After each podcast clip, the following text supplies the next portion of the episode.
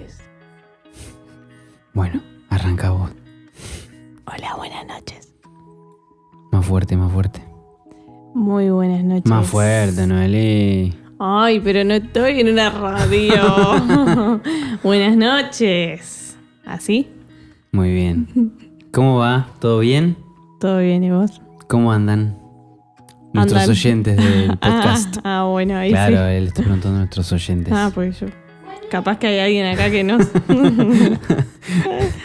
Esa persona que vos estás celando, ¿está acá entre nosotros? ¿Está acá en esta sala? bueno, bienvenidos a nuestro noveno episodio. Wow. Noveno episodio. Ya. Ya vamos cerrando la temporada. La temporada. temporada 1. Gracias por el apoyo, gracias por el aguante, gracias por estar del otro lado. Así que bueno, les mandamos un abrazo. Y bueno, gracias por estar hoy acá en este podcast. Sí. Noveno episodio de Hasta, Hasta la, la raíz.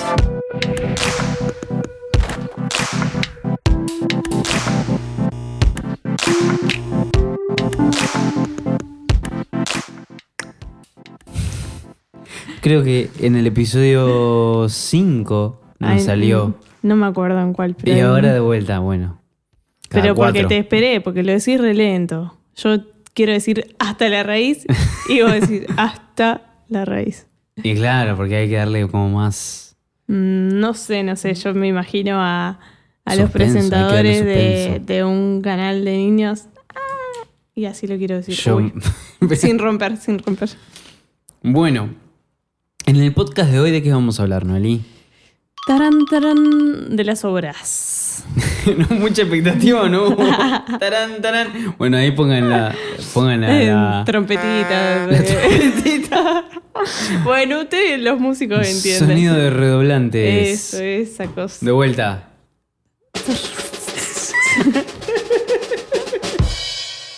A ver, Noelí, haz- imita una ametralladora. No, no me sale. Dale, a ver.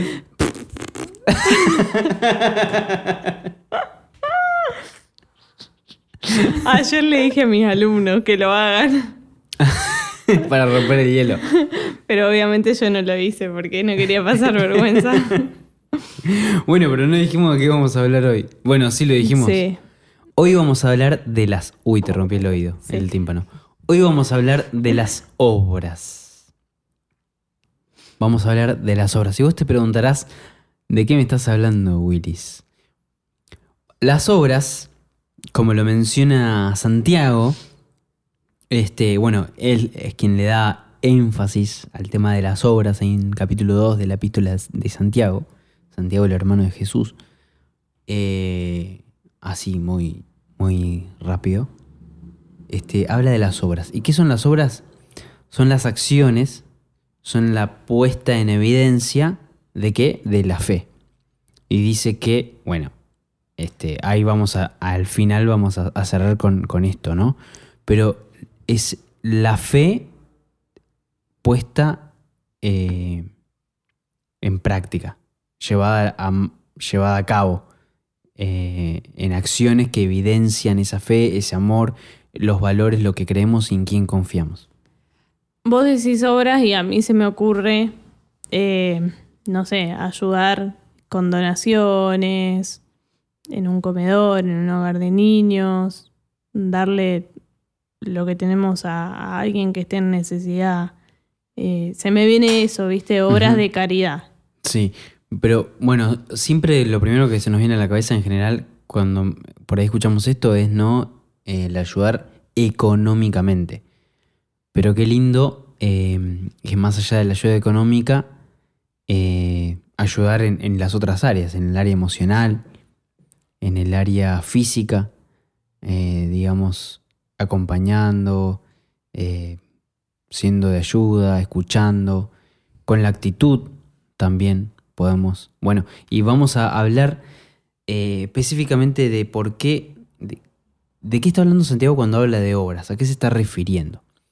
Pero bueno, primero quisiéramos hacer un breve recorrido histórico eh, a lo largo de, de la historia de la iglesia sobre cómo este concepto muchas veces ha traído controversia, eh, ha traído división, bien, en la iglesia.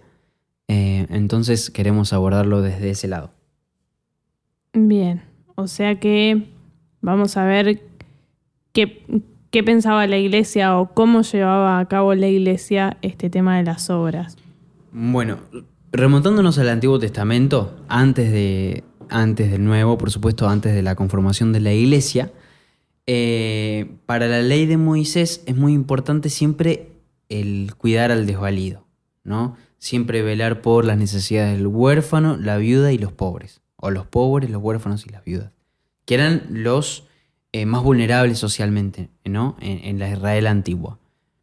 De la misma manera en la iglesia, la iglesia que, que arranca cuando en el Pentecostés, ahí en Hechos capítulo 2, se habla de este, compartir los unos con los otros todo el tiempo. Y a medida que la iglesia se va expandiendo eh, a lo ancho y largo del mundo, las vemos a los apóstoles escribiendo en las cartas siempre. Tengan en cuenta a las viudas, a los huérfanos, a los pobres. Eh, Pablo, Pedro, bueno, Santiago. Bien, siempre con un enfoque eh, hacia las buenas obras y siempre con una parte práctica. Fíjate que Romanos 13 o 12, ¿no? Eh, que arranca con la parte práctica de la iglesia. Del, creo que a partir del 13. Hebreos también, Hebreos a partir del último capítulo es todo práctico. Segunda, eh, primera de Corintios, perdón, también la última parte es toda práctica. Bien, siempre tratando de llevar la fe a las obras, a lo tangible, a lo visible, ¿no? que se pueda, que los demás puedan ver y que nosotros podamos cumplir con esa misión, ¿no? Con esa gran comisión de ser testigos de, Dios, de lo que creemos, etc. Bien. Em, no sé si tenés algún, algún comentario. No, estaba pensando en esto de que eh, sobre todo el apóstol Pablo siempre da lugar a esta parte práctica donde indiscutiblemente vamos a, digamos, a pensar en las buenas obras, o en las obras, ¿sí? O sea, primero lo doctrinal, la fe y todas las cuestiones que tienen que ver con eso, y después la parte práctica, que es cómo llevar a cabo esa fe que tiene que ver con las obras.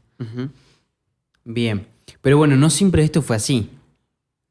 La iglesia atravesó por varias etapas históricas eh, y hubo un quiebre bastante importante en el, año 312, y que bueno, como que se despenaliza el cristianismo eh, para el Imperio Romano, y en el 325 después de Cristo, donde se oficializa como religión oficial del Imperio Romano el cristianismo. Es donde la iglesia se casa con el Estado y ahí eh, la iglesia comienza a corromperse, ¿no?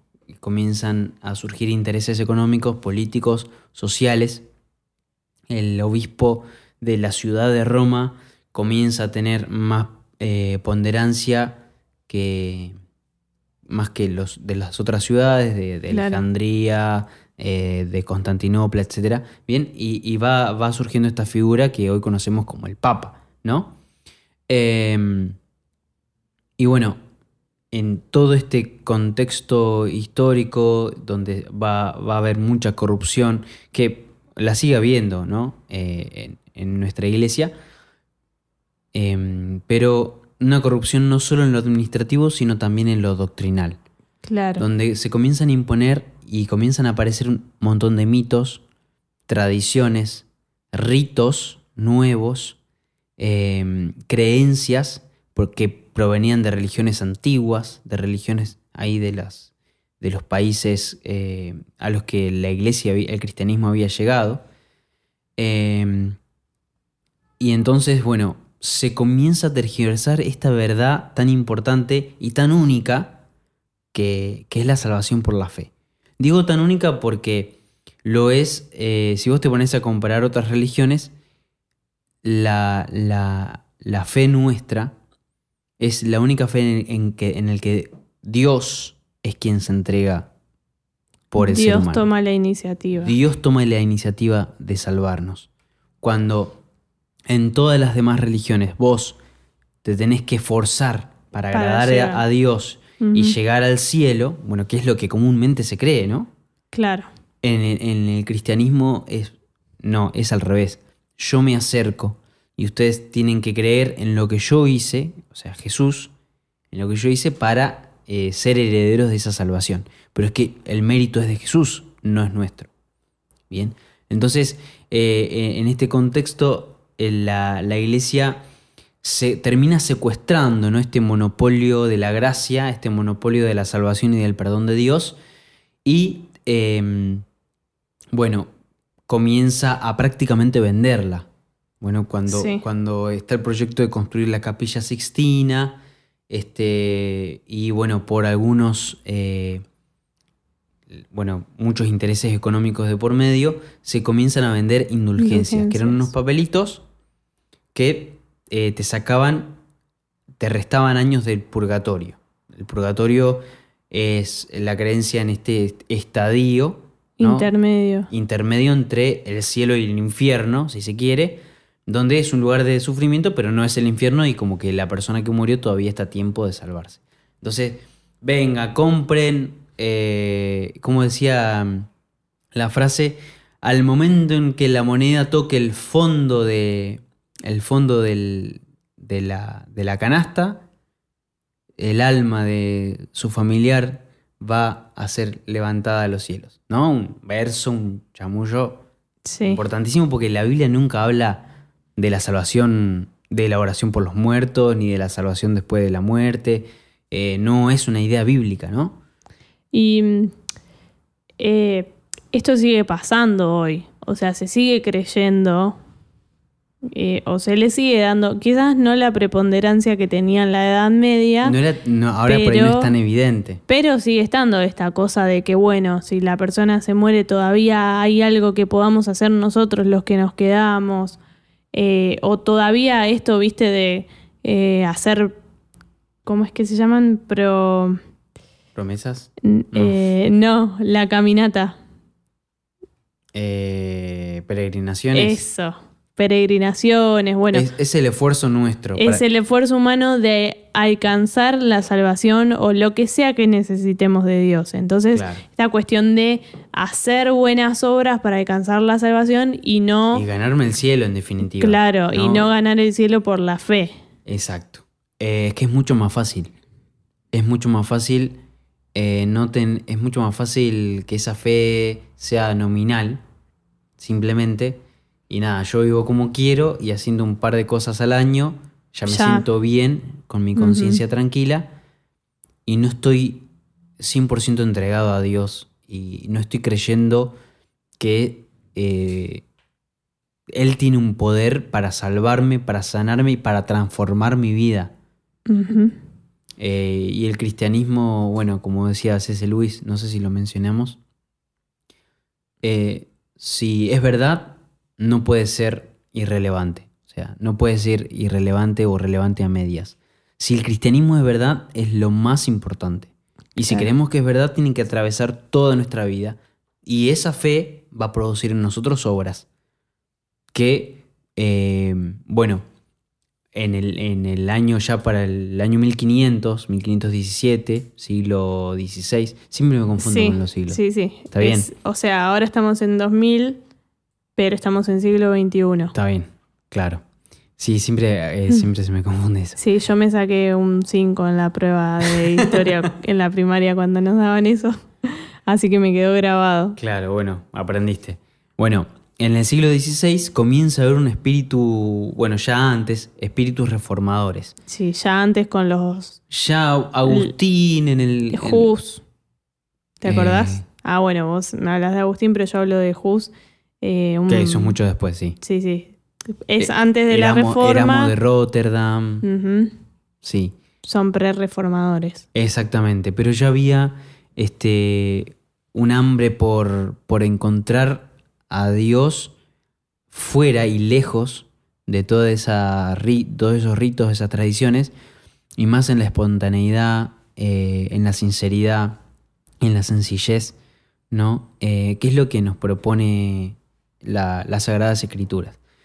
Y uno de los estandartes de la reforma protestante, por lo menos eh, la llevada a cabo en Alemania, eh, dirigida por, impulsada por Martín Lutero, es em, la sola cinco. fe, solo la fe. Son las cinco solas, solo la escritura, solo la fe, Solo Cristo, solo gracia, solo gracia, solo, Solo Cristo, Cristo, solo, solo- a Dios la gloria. solo a Dios la gloria. Exactamente. Entonces, em, llegamos entonces a, a este punto en donde los reformadores predicaban y la- enarbolaban esta bandera de solo la fe. Pero que, pero pará, que está bien, digamos, que está perfecto. pensando en el contexto de donde sale la reforma. Viniendo de una iglesia donde solo predicaba las obras para alcanzar la fe, que aparte no es solo el hecho de, de obras, así como algo abstracto que a cualquiera le parece algo que no, no es sacrificio, pero las obras eh, llegaban hasta ser jodidas en algún punto. La gente daba todo, toda su economía, Todo su eh, dinero. eh, entregaba Sacrificios absolutamente todo. Sí. Subir escaleras de rodillas. Martirio. Martirio. Exactamente. Entonces, el autoflagelamiento. eso, eh, digamos, no eran cositas así nomás. Era jodida la doctrina que se manejaba. Entonces, bueno, surge la reforma y hay que, eh, de alguna manera, ir contra todo eso. Te Claro. dejo. Entonces, este, para Lutero, bueno, ahí donde no le doy la derecha a Lutero, em, él dice que Santiago, por ejemplo, porque Santiago habla de que la fe sin obras es Es muerta. muerta. Entonces él dice que eh, en vez de por ahí darle una otra interpretación o una vuelta de hoja a Santiago, él directamente la cancela. Dice, dice esta es una, Como es bañado por Bobby. Baña- bañado. Claro. Entonces. en eh, términos actuales. Entonces Santiago dice: no, Santiago es la epístola de paja. Porque cuando venga el juicio final va a arder en las llamas del juicio. Uf, fuerte, Fuerte. fuerte. Está diciendo que Santiago no es inspirada Por Dios. por Dios. Eh, pero si nosotros, bueno, vamos a, a tratar de ponernos los lugares, en el- los zapatos, los zapatos de de Lutero, eh, que estaba viendo este contexto de corrupción, eh, donde los clérigos, los altos autoridades de la iglesia eh, eran todos acomodamientos económicos, políticos. Sí, gente eh, totalmente corrupta, eh, gente no íntegra, o sea, gente que quizás vivía una doble vida Exacto. eh, o vidas totalmente lejanas de lo que Dios plantea, siendo los líderes espirituales. o sea, Exactamente. fuerte, chocante. Eh, un poroto, la iglesia de esta época, al, al contexto religioso judaí- del judaísmo que se encuentra Jesús cuando llega. ¿No? Ellos, eh, Jesús viene y se encuentra con todo un sistema religioso que estaba bien alejado de la misericordia y de la gracia de Dios. Eh, y como iglesia nos pasó lo mismo. sí, Y nos puede volver a pasar. Y Dios no quiera que en 300, 400 años más, por no prestar atención a la historia y por no ser fieles a la doctrina y a la, a la palabra de Dios, nos terminemos debiendo y necesitemos otra, otra reforma Claro. protestante más adelante. sí, sí, sí, tal cual. Hay, hay que prestar mucha atención. Y bueno, mirar esto, viste, como eh, nosotros, por supuesto, agradecemos la reforma, lo que hizo Lutero, Zwinglio, Calvino, bueno, Hus, Erasmo de sí. Rotterdam, bueno, todas las personas que, que estuvieron al frente, que dieron prácticamente su vida, pero bueno, también hay que tener cuidado con esto, porque, por ejemplo, lo que vos me decís de Lutero, que, que- hablando de, de Santiago, pero bueno, también entender su contexto. Yo hubiera actuado exactamente de la misma manera, supongo. ¿Viste? Claro, sí, es complicado. Eh, bueno, por este contexto entonces es que eh, Lutero no logra eh, ver que sigue, Santiago sigue hablando de la fe. Y te quiero leer este pasaje. Eh, hermanos míos, dice Santiago capítulo 2 versículo 14. Hermanos míos, ¿de qué le sirve a uno alegar que tiene fe si no tiene obras? ¿Acaso podrá salvarlo esa fe? ¿Se entiende? La pregunta es, ¿acaso podrá salvarlo qué cosa? Esa fe. Está hablando de una fe que no tiene obras.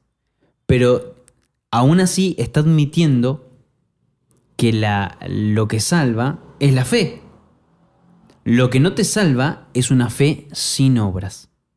Ese es el punto de Santiago. Lo que, es estéril, lo que no tiene ningún fruto, es esta fe sin obras. Pero cuando Santiago pregunta acaso podría, eh, acaso podrá salvarlo esa fe, es esta fe, la que tiene obras. Pero es la fe. O sea, no está contradiciendo que la salvación es por fe. No sé si llega a entender.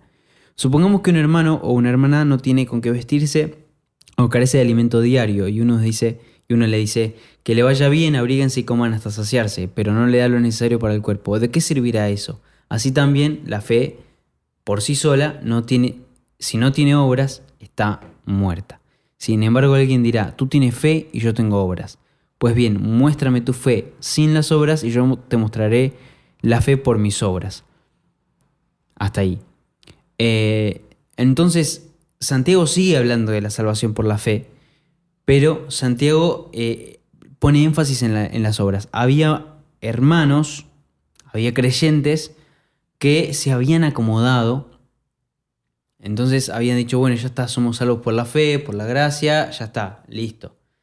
Hacemos lo mejor que podemos, vivimos como, como buenas personas y ya está y no mostraban la compasión, no mostraban su fe, no evidenciaban la fe en, los demás. Entonces habla de que esa fe es estéril.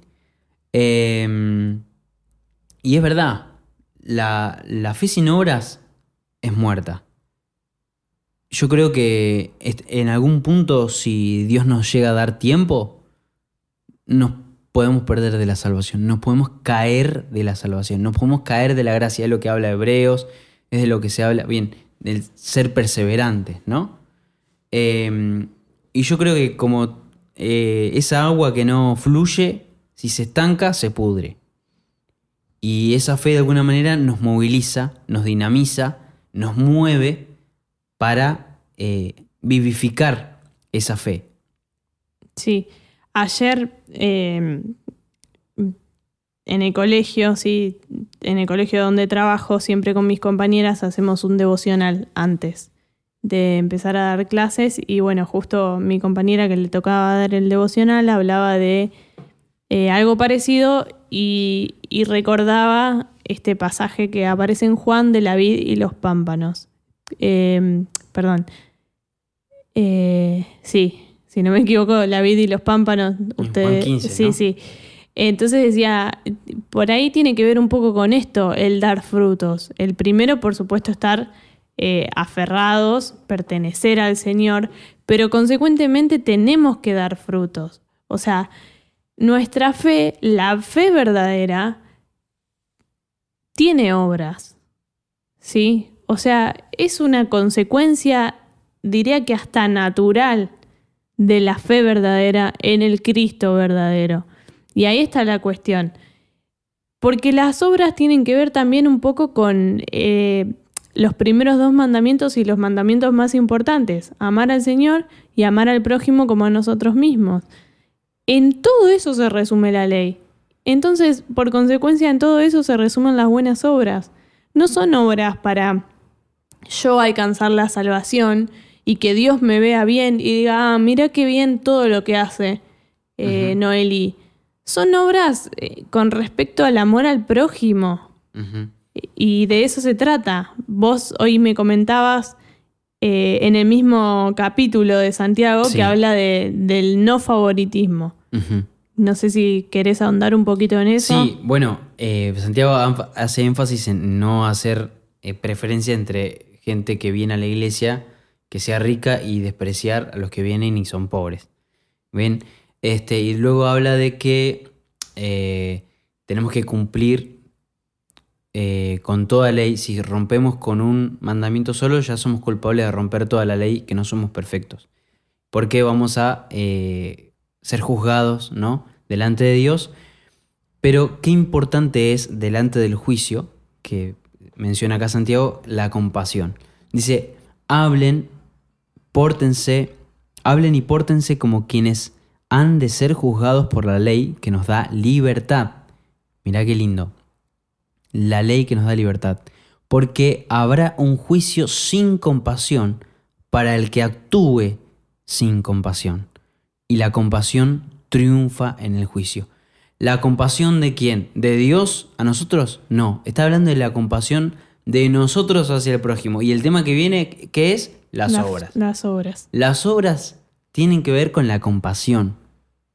No simplemente es eh, dar, el simple hecho de dar. ¿Qué corazón estás teniendo cuando das? Cuando haces una donación, cuando eh, le compras eh, o le, le, das una limosna a alguien en la calle cuando, cuando estás, eh, no sé, yendo al trabajo, eh, ¿cuál es tu actitud? ¿Qué hay verdaderamente adentro de tu corazón? Si vos te estás queriendo hacer ver, déjame decirte que hagas lo que hagas y si tu corazón es orgulloso, perdiste. O si hay egoísmo, o si hay desprecio. Bueno, ya te doy porque, porque me, me, obliga la Biblia. Hmm o no sé, o sí. esa actitud. Porque es lo que tengo que hacer. Claro, pues es lo políticamente correcto. Me, perdón, me hace acordar a 1 Corintios 13, que, bueno, sabemos que habla del amor, y el versículo 3 dice, si reparto entre los pobres todo lo que poseo, y si entrego mi cuerpo para que lo consuman las llamas, pero no tengo amor, nada gano con eso.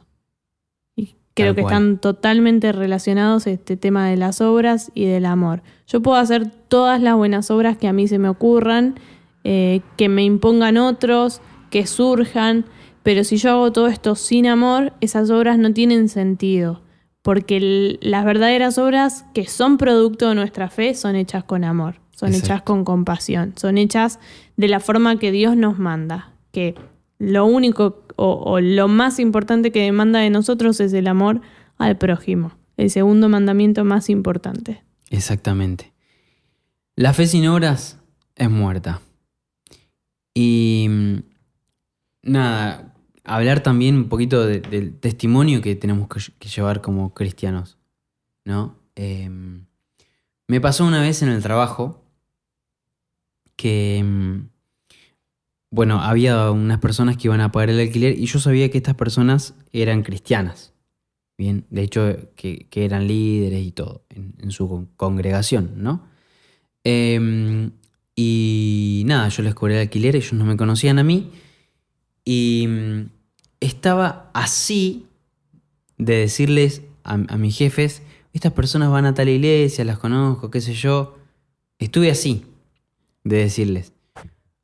Antes de eso, antes de que yo fuera a decir, me dice, no, estos inquilinos son un desastre, el dueño no les mm. quiere renovar, eh, tienen la casa hecha una mugre, este, todas las paredes marcadas, la, el inodoro se rompe a cada rato, eh, se rompe de manera ilógica, como que parece que alguien hubiera saltado, bien, como cosas totalmente incoherentes.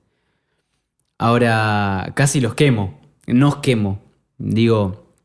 Sí, porque caes vos en la volteada. Claro, si le hubiera dicho, bueno, no sé, por ahí, bueno, a mí me conocen, eh, pero qué importante es dar testimonio en todo lo que hacemos, porque estas personas eh, seguramente no van a perder la salvación por no tener la casa limpia o bien ordenada y cuidada como corresponde.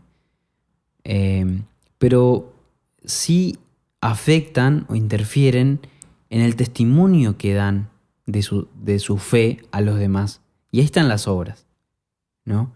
Em, por eso, quizás haberles dicho, no, esta gente hubiera sido de una barrera, un obstáculo, y hubiéramos quedado eh, mal. Todos los cristianos. Olvídate. Entonces, eh, la fe eh, se tiene que evidenciar en obras en todo lo que hacemos, en, en todo ámbito en el que nosotros nos desenvolvemos. Nuestra forma de Em, pensar el mundo, de pensar de los demás, la actitud que tenemos cuando vamos al volante, eh, eso es un desafío, ¿no? Em, la actitud que tenemos hacia nuestros compañeros de la facultad, eh, el respeto, la tolerancia, el amor, eh, la empatía. El trato. Bien, en nuestro trabajo, nuestra actitud es parte de nuestras obras. Bien, no nos dejemos engañar. No nos acomodemos a esa falsa religión que, que no es la que plantea eh, la, la palabra de Dios. Eh, donde ir una vez cada tanto a la iglesia, tomar la Santa Cena, este, hacer una donación y ya está. Me quedo con mi conciencia tranquila. Yo creo que el diablo está infinitima- infinitamente más contento con eso que eh, con una cantidad enorme de ateos o de agnósticos que no tienen ni, ni idea de, de Dios o ni quieren acercarse. No Bueno. sé si me fui con el tiempo. Ya estamos. ¿Ya estamos? Sí, porque por ahí si no nos vamos a otro tema muy interesante, el testimonio que, que puede dar para hablar mucho más. Es un tema importante que supongo que ya lo trataremos más en profundidad también. Sí, sí, sí, seguramente. Em, bueno, Bueno, Nada de lo que ha sido, ha sido dicho en el podcast tiene la intención de ofender. Si hay alguien que pertenezca eh, a la rama católica, este, esto va para todos. Eh, la, historia de la iglesia es una. ¿sí? Todos somos, somos, la misma iglesia. todos somos herederos de esa, Partimos de la misma base. sí. Exactamente, todos somos herederos de esa historia. Así que bueno, nos toca aprender de la historia, nos queda eh, aferrarnos a la palabra y eh, llevarla a cabo, ¿no? Cumplirla. Exactamente. Bueno, muchas gracias por llegar hasta acá. Noveno episodio. Noveno episodio. Gracias por el aguante. Los esperamos la próxima. Nos esper- los esperamos el próximo jueves. Así que les mandamos un abrazo y que Dios los bendiga. Chao, chao.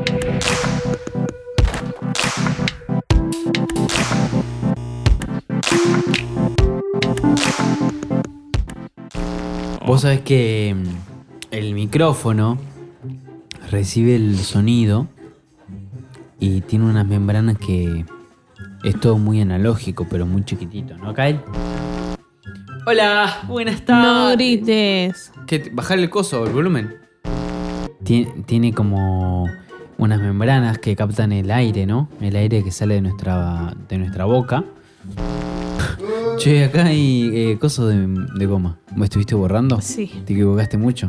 No, hice todas las correcciones con lápiz por las dudas. Ah. Mandale con lapicero, lapicera roja ahí. Y lo captan estas membranas con Es una membrana, ¿no? Y, y transporta el sonido de- por el cable.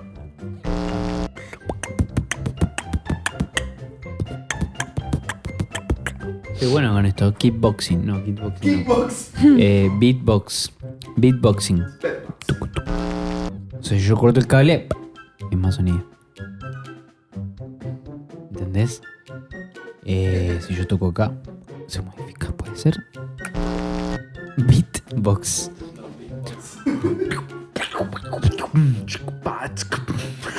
Nunca dice eso. bueno, pero ¿de qué Bam, es chica, este bam, podcast? bam. Mi nena dice así, bam, bam, bam, siente mis latidos. Chica, chica, túa, nunca va a Chica, parar. Chiqui, este quiero a ti. Mamá, Phineas y Ferb están haciendo los títulos.